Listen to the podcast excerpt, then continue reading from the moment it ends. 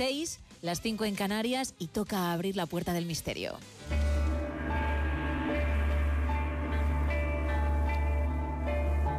Juan Gómez, todo tuyo, buenos días. Muy buenos días, Gema. Como sabemos, son millones los pasajeros que llegan a los diferentes aeropuertos del mundo. Cada uno de ellos tiene un lugar de partida y uno de llegada perfectamente reconocible. Pero veréis, en el año 1954 las autoridades del aeropuerto de Tokio, en Japón, se toparon con un problema de lo más desconcertante. La presencia de un pasajero que decía venir y portaba un pasaporte de un país que no existe. Todo ocurrió en julio de ese año 1954. Al aeropuerto de Japón, como digo, llegó un pasajero que portaba un pasaporte de un extraño país llamado Tauret. Este pasajero afirmaba que venía de ese país llamado Tauret y que estaba situado en Europa. Los trabajadores estaban desconcertados, nunca habían oído de un país llamado Tauret. Bueno, pues la policía decidió llevarlo a una habitación y hacerle una serie de preguntas para averiguar más sobre ese pasajero y el extraño país del que decía proceder. El hombre afirmaba que esa era la tercera vez que viajaba de Tauret a Japón y nunca había tenido un problema de ese tipo. Pero no solo eso, afirmó que llevaba viajando de Tauret a Japón desde hacía cinco años, que trabajaba para una empresa japonesa y que esa empresa podría darles toda la información. Pero cuando consultaron esta información, no encontraron rastro alguno de la existencia de dicha empresa, así como del hotel donde decía que siempre se alojaba. Lo curioso es que aquel hombre hablaba japonés con fluidez, lo que evidenciaba su conocimiento del país y del idioma. También hablaba inglés y un francés perfecto. Ante el desconcierto, las autoridades decidieron hacer una cosa, mostrar al hombre un mapa de Europa para que señalara dónde estaba ese país llamado Tauret. Cuando se lo mostraron, el hombre quedó profundamente contrariado. No encontraba el país de Tauret y en el lugar donde supuestamente estaría, el mapa mostraba el Principado de Andorra.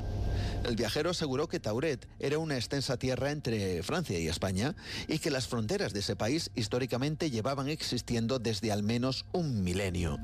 Mientras, y ante la imposibilidad de retenerle, las autoridades le proporcionaron una habitación en un hotel cercano y vigilado hasta que se aclarara el asunto. Pero algo inesperado ocurrió a la mañana siguiente. Cuando los funcionarios que habían estado vigilando la puerta de la habitación le pidieron que saliera, no hubo respuesta. Obligados a entrar, se toparon con algo insólito. Aquel extraño hombre no estaba. La única salida posible era una ventana redondeada a muchos metros de altura, que además daba una concurrida calle. De haber saltado por dicha ventana, la caída hubiera sido prácticamente mortal. Alguien además lo habría visto. Sin embargo, el hombre desapareció sin dejar rastro. Esta historia fue recogida por un escritor llamado Paul Beck, quien en el año 1981 publicó un libro titulado Into Thin Air que recogía casos de desapariciones extrañas. A partir de ese momento muchos intentaron encontrar información, incluso en el propio aeropuerto de Tokio, pero ya habían pasado casi 30 años y nadie pudo dar una respuesta certera. Es por eso que con el paso del tiempo, la leyenda del hombre de Tauret se agrandó y con ella su misterio comenzaron a sugerirse varias soluciones. La primera es que todo fue un invento de Paul Beck para rellenar su libro, pero el caso es que esta historia no era muy extensa.